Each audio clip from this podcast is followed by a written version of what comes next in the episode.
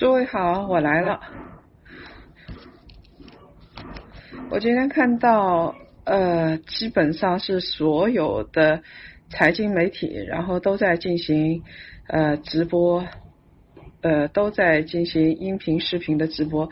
现在伯克希尔哈撒韦的每年一次的股东大会，基本上已经成为价值投资的朝圣之旅了。谢谢，谢谢大家。谢谢啊！我希望能长得更美一点。嗯，好，大家好。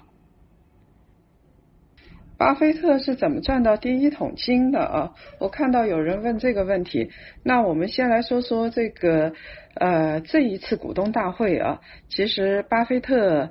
呃，伯克希尔哈撒韦大家最关注的事情，其实每年关注的事情，我估计是差不多的啊。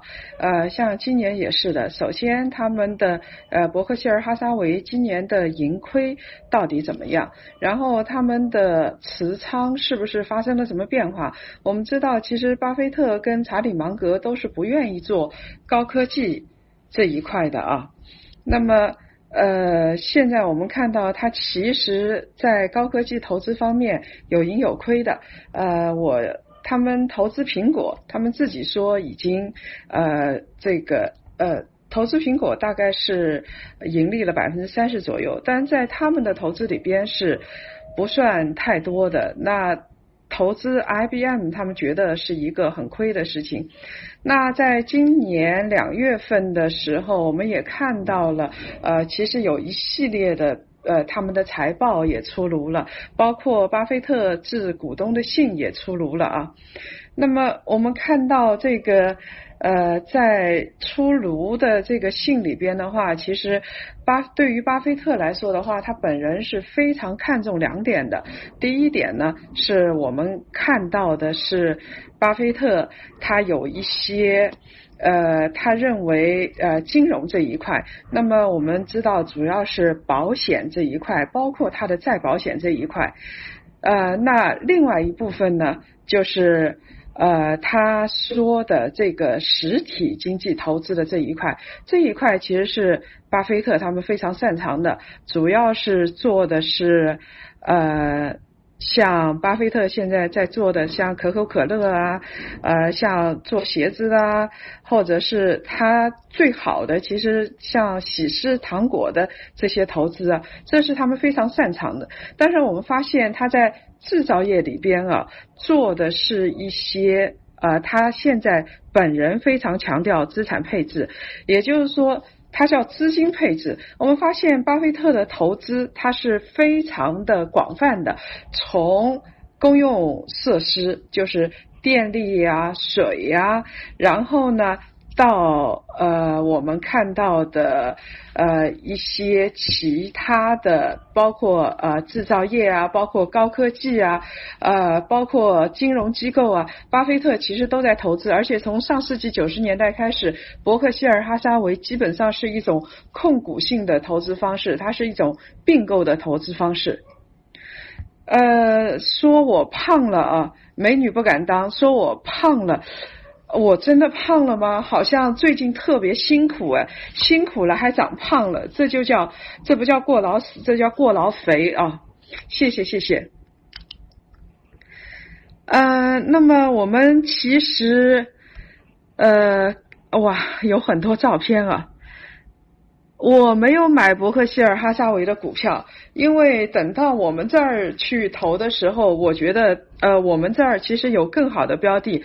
我认为中国本身已经有更好的标的，我们真的就做价值投资的话，呃，不会，我现在不会去买伯克希尔哈撒韦的股票，因为我们知道呃，这个巴菲特已经八十八岁了，查理芒格已经九十四岁了啊。那另外一方面呢，我们知道，除了这方面之外，大家对于他一定会回答的问题，还包括对于今年的市场怎么看，今年的呃股市啊，包括宏观经济怎么看，这个问题啊，是五十几个问题里边一定会问的问题。那么。呃，他会说了，就是呃，我们在看到他给股东的信里边也已经说了，就是呃，他其实认为现在应该是一个高峰期，然后会往下走。伯克希尔哈撒韦以前曾经有过两次的大亏损的，二零零八年是一次大亏损。那么今年的话，其实巴菲特说的很清楚，他认为投资是比较难投的。但是正因为市场有可能不景气，他认为才可能是呃对于投资者来说是一个低谷，是一个好消息。我们可以在逢低捡到很多的一些呃。逢低捡到一些很多的黄金，这个是一个好消息。啊，谢谢啊！中国什么时候能出一家类似于巴菲特这样的公司啊？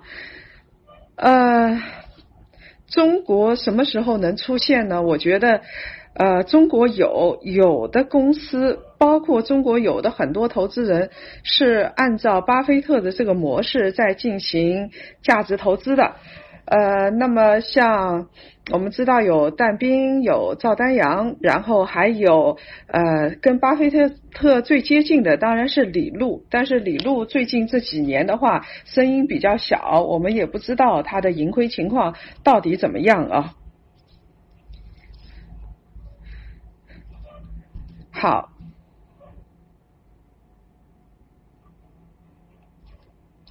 是的，呃，他巴菲特的投资确实是他的呃。我觉得巴菲特比较好的地方就在于说，他坦诚自己不懂的地方。一般说到高科技股的时候，他通常来说是呃承认，他首先会说的一句话是自己不懂，然后再会说其他的东西。呃，巴菲特到底怎么会看呃中美贸易战啊？我们看到的是，呃，巴菲特，呃，看中美贸易战的话，其实他去年二零一七年在呃股东大会上，他提过，有人问过他这样的问题，因为在朝圣之旅里边，中国的投资者是很多的，那么他就进行了，他有有很多人问他中国的市场到底怎么样，然后是中国的呃。A 股市场宏观经济到底怎么样？它总体来说还是给出了比较乐观的评价。那么我们看到有没有呃独角兽式的巴菲特公司和投资人啊？有的，比独角兽更大了。比如说像复星就是这样的公司啊。其实复星在。呃，比如说福星在这个并购领域里头，它现在并购了很多实体经济。其实它再加上保险公司，这个路子啊，跟巴菲特的路子是非常的像的。嗯，对，呃，巴菲特是明枪，查理芒格是暗箭啊，啊，确实是的，这位朋友就是咱们。咱们上面的喜马上的朋友，包括我们的朋友说，这个其实我很难想象啊，两个人呃。两个掌舵人，巴菲特是八十八岁了，而且巴菲特最近几年他是有病的，当然他的身体看上去很不错，他其实是有前列腺癌的，现在正在治疗的过程当中。那么查理芒格呢，已经九十四岁了，基本上两个人是一搭一档。然后呃，巴菲特在前台，呃，他有的问题他会说，呃，查理你怎么看？然后。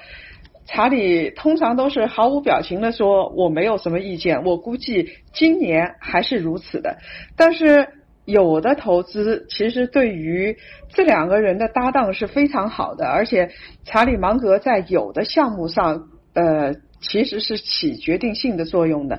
那比如说他们投资的伯克希尔哈撒韦投资的。一家公司，呃，比亚迪到现在为止呢，呃，是赚了七倍。那他们当初投的时候是呃李路给他们介绍的，然后他们去见了王传福，当时王传福还给他们包机呃往返的到美国这边包机往返的，然后呃跟先是跟查理芒格谈的，谈了之后他们觉得特别不错，我当时印象非常的深，就是二零零八年的时候他们。投了比亚迪，当时十一倍，那么到现在为止是七倍。当然，虽然是比不上像可口可乐这些，也算是一个相当不错的成果了。我记得当时巴菲特说过投资，呃，比亚迪，呃，现在没人说了。当然，但是他其实是看中王传福，而且他看中中国的工程师文化，因为呃，王传福。呃，在手下有一大帮的工程师，中国的工程师是非常厉害的，理科这一块的培育很厉害，而且中国人多，而且中国的工程师愿意加班，这也是呃中国的这些高科技企业有竞争力的原因之一。更重要的是，中国的工程师的价格工资比。美国的要低得多，所以从这个方面来看的话，当时他们是很愿意投比亚迪的，而且他们当时也投了能源这一块。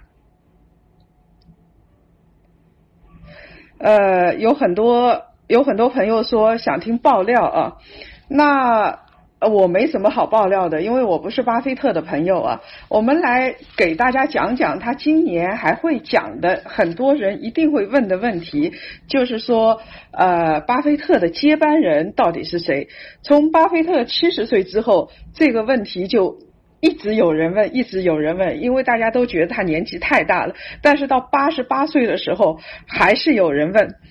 呃，我们看到，其实他加入董事会里边有两个新晋的副主席，在巴菲特跟芒格的眼里都是年轻人，一个是乔治阿伯尔，呃，这个人是在伯克希尔哈撒韦公司里边是负责。啊，能源包括是制造业实体企业的并购这一块的，它其实伯克希尔哈撒韦里边的呃大概是百分之八十左右，如果我看到数据没错的话，都是呃都是这个阿博尔这一边来创造的，所以呃他今年成为副主席，其实也是。可以想见的事情。那另外一方面呢，就是说，我们看到的是另外一个人，这个人叫做贾英。他这个贾英这个人很有意思啊，值得多说一说。我不知道有多少人看过《生活大爆炸》这个电视剧喜剧。这里《生活大爆炸》里边有一个印度的科学家，印度裔的科学家。其实阿吉特贾英就是呃伯克希尔哈撒韦里边的这个角色，他是一个印度裔的投资专家，而且更有意思的是，他不是做投资出身的，他当时在印度读的本科之后，然后进的是一个。呃，IBM 他其实是一个技术人员，但是呃后来他到印度结婚，娶了一个印度美女，回到他太太希望能够体验美国的生活，他又回到美国，这个很有意思啊。他回到美国之后呢，进了伯克希尔哈撒韦，他做的就是一个，他就开始做保险方面的事情。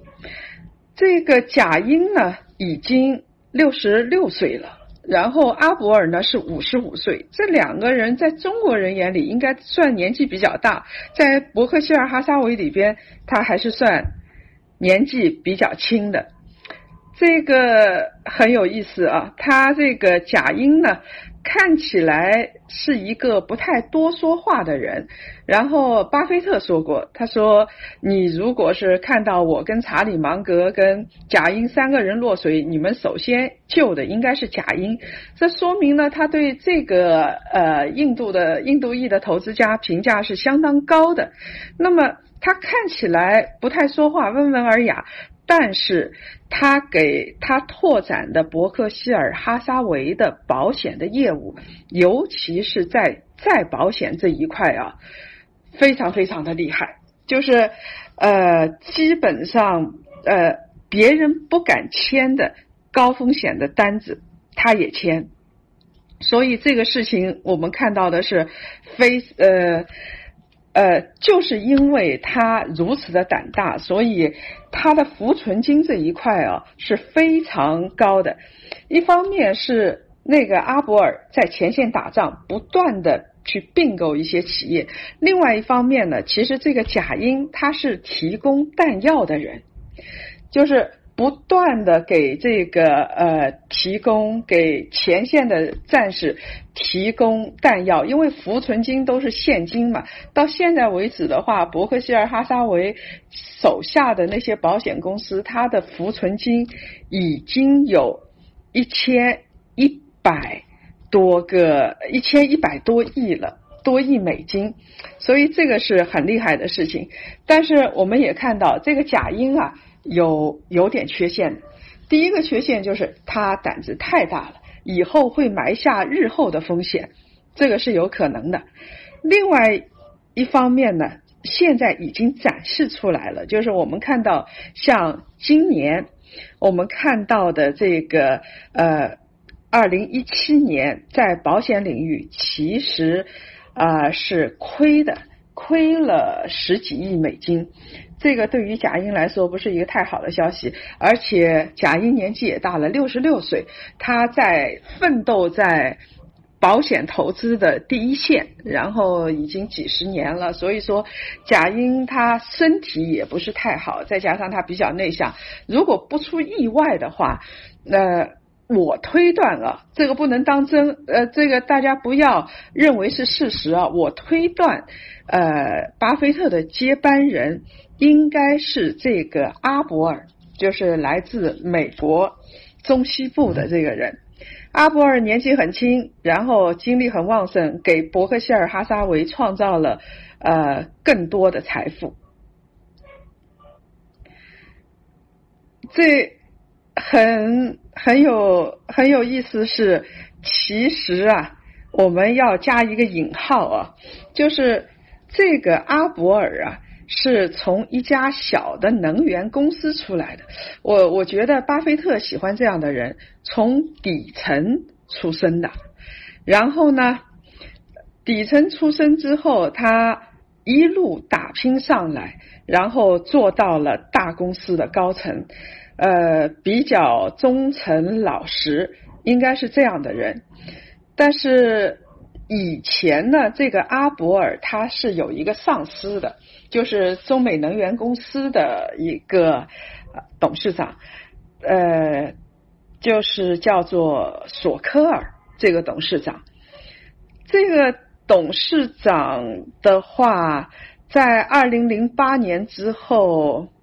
我们一直认为，很长时间大家认为索科尔会是巴菲特的接班人，因为也是美国中西部的白人男性，然后做的是呃能源的这一块，然后包括比亚迪也是巴菲特派索科尔先到比亚迪来看的，呃，看起来应该是相当不错的一个人，但是很可惜，三年之后这个索科尔就爆出丑闻了，当时对。巴菲特对伯克希尔哈撒韦，呃，负面影响是非常大的。就是他做了什么事情呢？就是呃老鼠仓的事情。所谓的老鼠仓，就是呃他。看准伯克希尔哈撒韦公司可能会购买的，他首先用个人的账户大量的买进，买进之后，然后他不断的怂恿伯克希尔哈撒韦自己的公司去买去并购这家企业，然后这家企业一旦我们知道有名人效应的，呃。一旦伯克希尔哈撒韦公司买了这家企业，这家企业它的股价就大涨，然后他做老鼠仓，他就呃赚到了大钱。当时这个丑闻很大，然后很多人其实是对伯克希尔哈撒韦的管理能力提出质疑的。那就像现在很多人对于这个伯克希尔哈撒韦投资的另外一家公司提出质疑是一样的，他们现在质疑的是。呃富国银行，因为富国银行去年的话也出了丑闻，这就是冒用他们客户的名义开了上百万的账户，然后他们这些储户根本不知道这些呃富国银行的很多人就开了账户之后就在里面腾挪。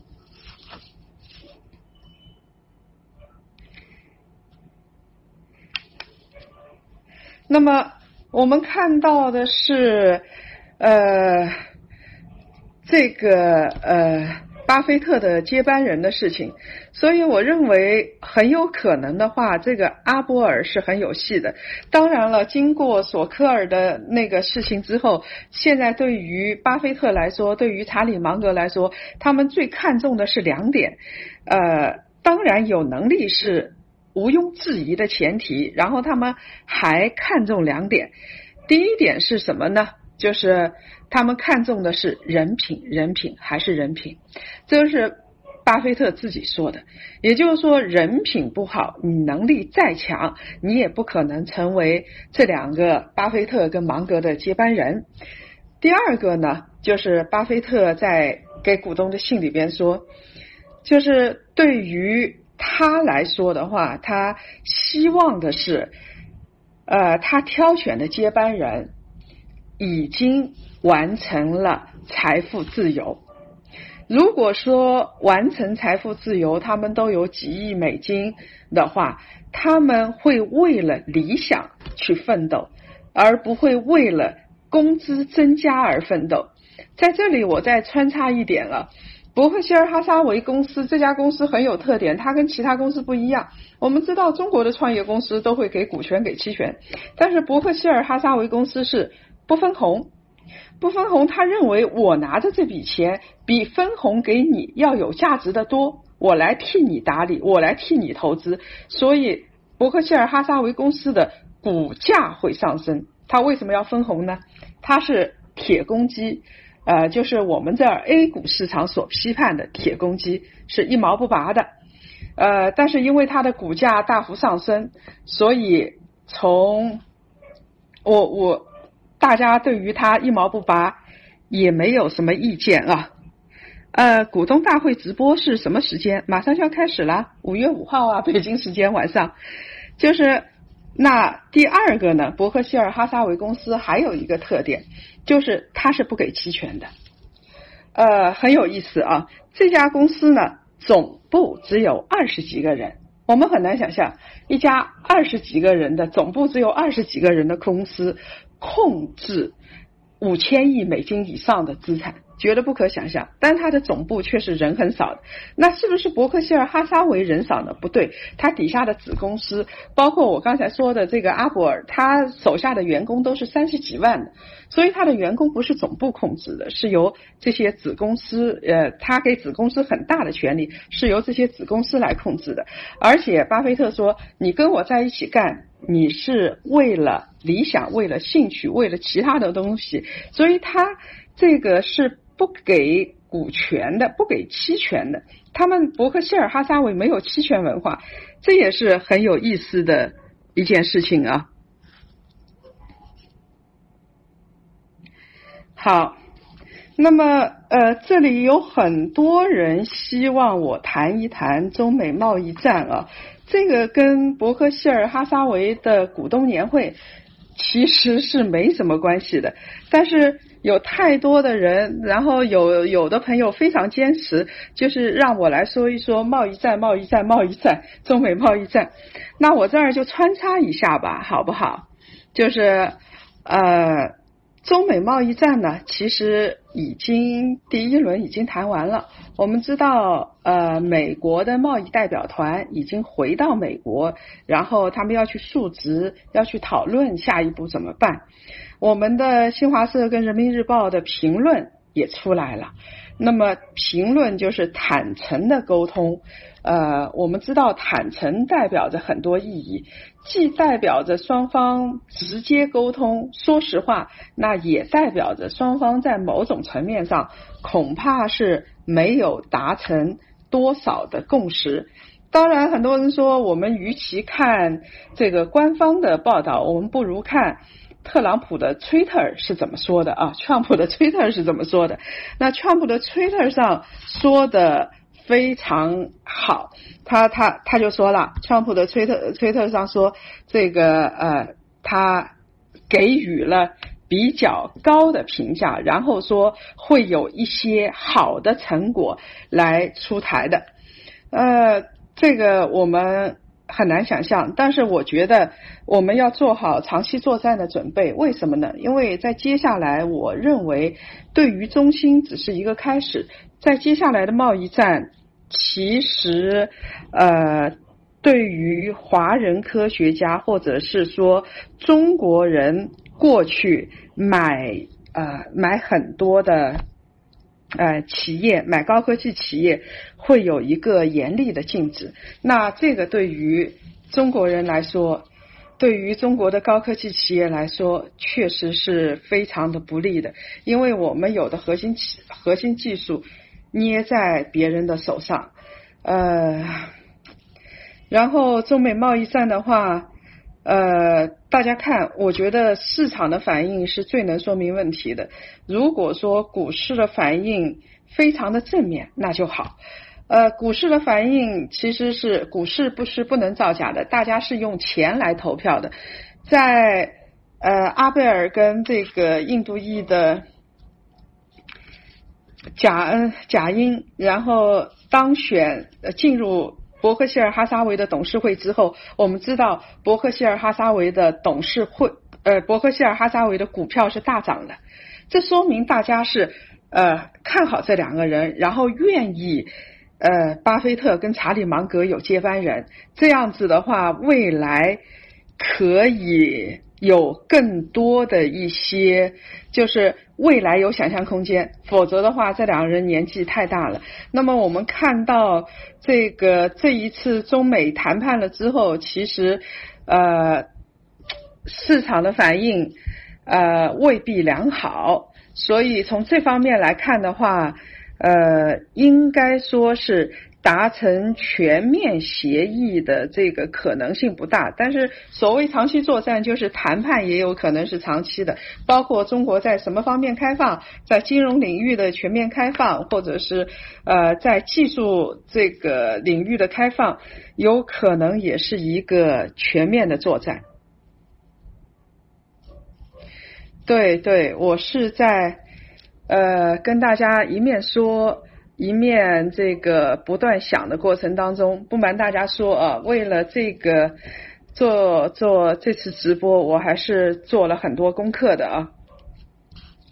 那么我们继续说啊，因为今天的主题其实是呃，巴菲特和他背后的那些人啊。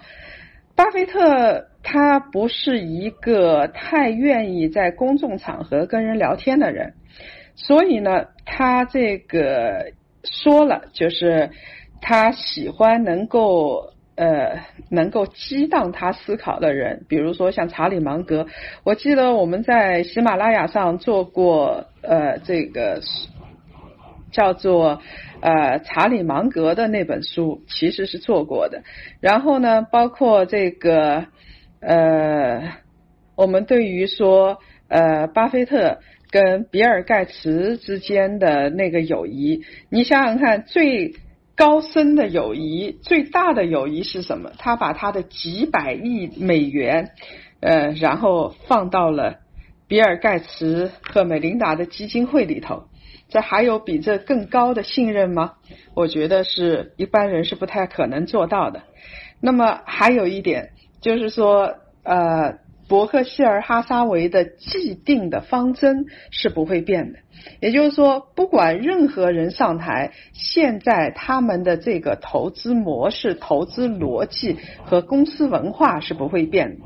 那我们看到他的公司文化是什么呢？很多人都认为它是价值投资，但是我看过之后啊，事实上，我认为，呃，伯克希尔哈撒韦做的是一个资产配置。呃，巴菲特是不帅的。有人问巴菲特帅不帅？巴菲特真的不帅啊！谢谢谢谢。那么，呃，我们看到的什么叫做资产配置呢？比如说啊，呃，我们看到其实它也有投资失败的，比如说像 IBM，呃，投资其实不能算是成功的，它也有投资。这个其他公司失败的，比如说我们知道，呃，最近一年的 AIG 那个保险的事情，其实他们是亏损的，是失败的，呃，就就相当于对 AIG 的这个债务进行再保险，其实是失败的。那么如果一般的公司啊，亏十几亿美金，估计就完蛋了。但是伯克希尔哈撒韦，它确实是这个护城河太宽了，它太强了。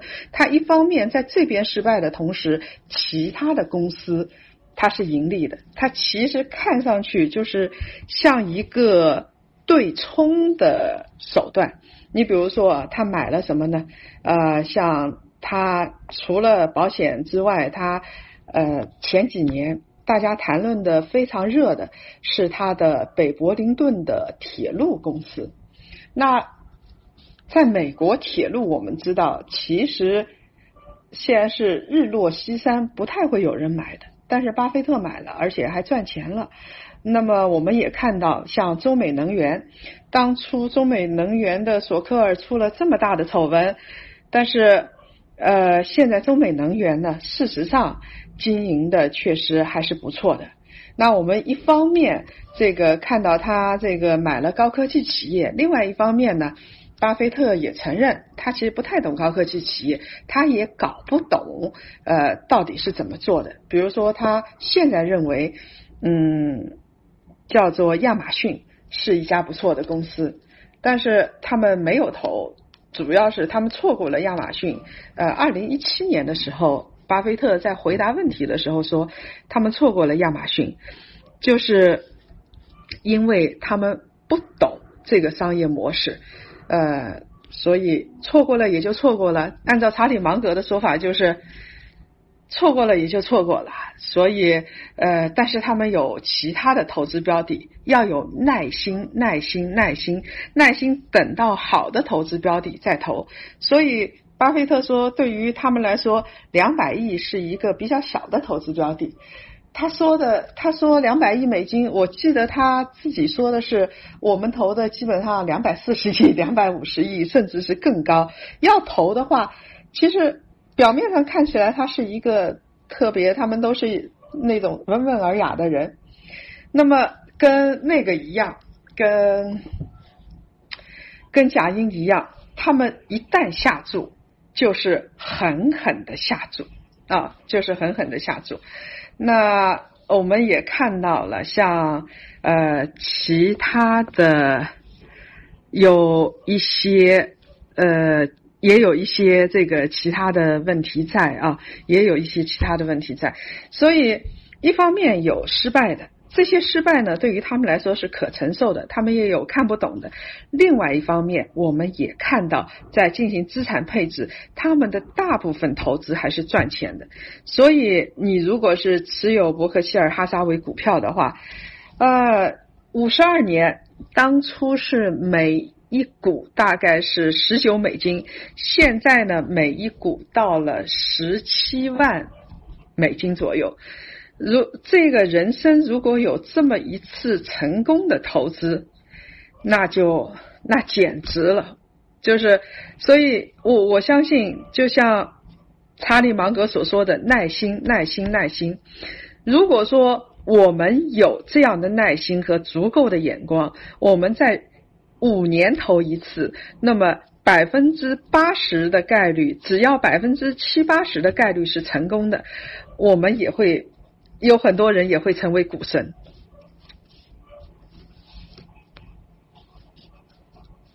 对的，呃，有朋友说，就是呃，巴菲特其实在不同的行业里边都有涉猎，确实是的，他做了一个全对冲的方案。呃，像富国高盛，对他，呃，他是做金融的，是我们的多瑞安说的啊，他说呃做金融确实是，然后另外一方面呢，他做公用事业，跟李嘉诚一样做电力、做水利、做公用事业，然后做铁路。另外一方面呢，他做消费，他投资苹果，他是把苹果这家企业看作一家新兴的呃。消费类公司和零售类公司的，这是他自己说的啊。然后他还做其他的一些让人匪夷所思的投资，他都是做的。那么啊，二十九万美金一股，好，不好意思啊。好，谢谢这位朋友。现啊，我是觉得从十几美金到二十九万美金，而且。大概率在未来的十年，还是巴伯克希尔哈撒韦的股价还是会继续上涨的。这真的是一个洞察力的问题。这样的公司在中国没有吗？在中国有的。其实呃，有很多人说，为什么我们没有这样的公司啊？我们有这样的公司的。你想想看，就是呃，我们有这个呃。我们事实上有茅台有万科，你如果持有十年以上呢？我们有格力有美的，如果是持有十年以上呢？我们一直觉得没有，有可能是我们今天没有耐心啊。那前面也有朋友说了，我我我没有看到那个刚才丹尼尔在说什么来着？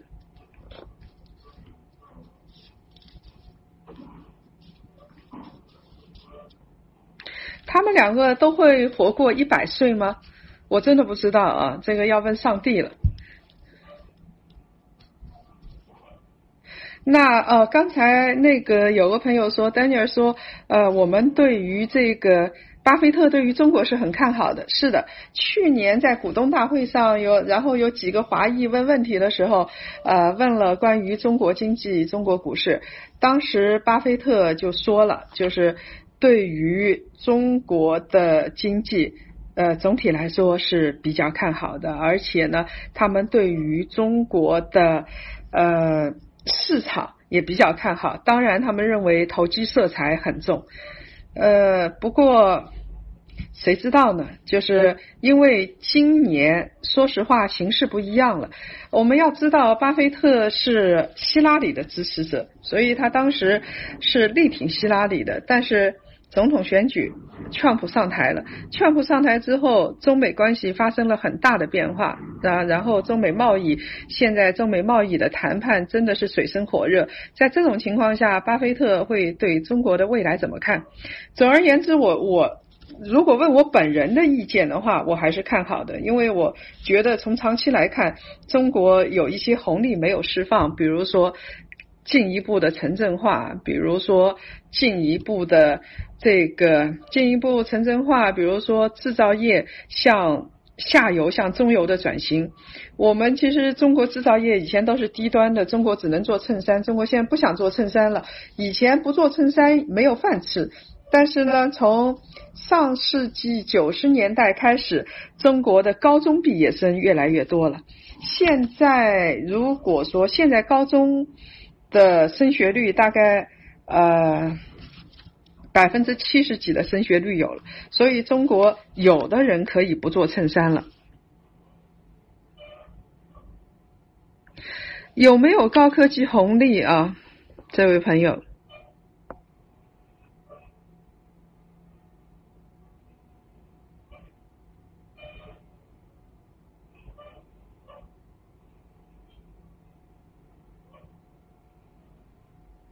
巴菲特的头像，嗯，好，对的，巴菲特跟芒格是，巴菲特跟芒格是在这个一次朋友的聚会上一见钟情的，他们在同一家零售店做过，然后呢，他们的这个两个人之这非常的接近，就是背景太接近了，而且两个人一个是。有一点，有人说是像美国的投资领域的德云社，还真是有点像。就是两个人确实是都，嗯，两个人刚好可以互补。我我记得印象特别深的是查理芒格，因为双方都觉得对方是世界上顶级聪明的人以及有诚信的人。呃，别的不说啊，我们看这个查理芒格他写的那本书，我们就知道了。其实他的投资哲学。确实是，任何人不管你是不是做投资，都应该看看那本书。我们大家都看巴菲特的《滚雪球》，其实查理芒格的那本书是应该看的。我跟我当时跟孙思远，然后在谈书里边谈到过这本书。孙思远是采访过巴菲特，呃，采访过查理芒格的。查理芒格是一个别人叫他叫做行走的。图书馆，他确实是有两条腿的图书馆，就是他基本上是无书不看。大家去可以看一看查理芒格推荐的书单，从经济到生物到心理学到投资学，啊，基本上全都有。然后他自己也动手做了不少东西。这个是一个绝对理性和坚定的人。然后。一生中最好的东西，我觉得是习惯。呃，每天几点起床，看多少书，有时间就看书，类似于这样的东西。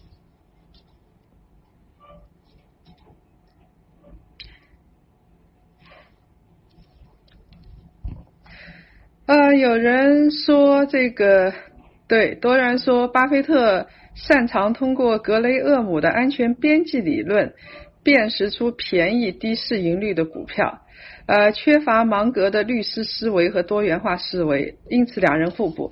呃，是这样子的，就是确实我我也再补充一下这句话啊，就是巴菲特呢，他其实是有两个老师，一个是大家都知道的，呃，格雷厄姆。我们知道格雷厄姆呃让巴菲特有了第一桶金。格雷厄姆的理论主要是。这个捡烟屁股、捡烟头的理论，所谓捡烟头，就是说这个做一些呃质地还可以的上市公司，然后呢，这些上市公司呢是呃价格比较低的这些公司，但是呢，很多人其实低估了另外一个人在巴菲特人生投资领域的重要性，这个人叫做费雪。费雪理论挺有名的，而且我们知道费雪也是做投资的。呃，当然了，他是在做投资之后，然后因为大大萧条，他是大亏特亏的啊。那我们我们看到费雪的理论呢，是另外一个理论，就是我们看到的是，就是呃，成功企业，也就是说。好的企业还可以再好，所以呢，那些企业它也是啊，那些企业它也是在继续做的。好了，呃，对，比尔盖茨也是天天在推荐的。啊，我们看啊，已经时间到了啊，我们的小编跟我说这个这个时间到了。呃，巴菲特是强烈支持特朗普的，大家去看一看，这个不对啊！就是巴菲特并不是强烈支持特朗普，他当时在总统竞选的时候，毫无疑问非常明确，他是支持希拉里的。然后呢，另外一个呢，我给大家再总结一下：二零一九年是不是美国的经济周期开始走下坡路了？从巴菲特最近的言论来看，我想。他是认为风险在加剧，然后中美贸易战是不是会引起财富的大洗牌？对，有一些跟呃高科技有关或者是跨国以前做的很好的企业，现在都有的企业已经在准备关门了，所以确实是会引起大洗牌的。巴菲特后面。巴菲特的总部，伯克希尔哈撒韦总部一共才二十五个人左右。然后呢，巴菲特后面的男人数量其实是不多的。他的朋友大核心，他不不喜欢谈，但是他的朋友很多。然后他是视工作为乐趣的。他经常跟朋友打电话，所以他的朋友的量还是特别大。当然，我估计类似于巴菲特这样的性格，他会有一帮特别核心的朋友，比如说他天天给这个贾英。跟贾英之间天天电话，跟查理芒格那是不用说，比跟比尔盖茨不用说了，他的核心朋友圈大概也就是十几个人。从未来来看的话，如果不出意外，那这个阿贝尔接查理芒格的班，然后是这个贾英来接呃阿贝尔来接巴菲特的班，然后贾英来接查理芒格的班，这个可能性是非常大的。而且贾英跟这。呃，贾英跟阿贝尔之间刚好也不不论是在年龄上，还是在他们的投资方法上，都形成了一个互补。好了，诸位喜马拉雅的朋友，呃，小编通知我时间到了，今天今天就到这儿啊。好，谢谢，我们下次再见。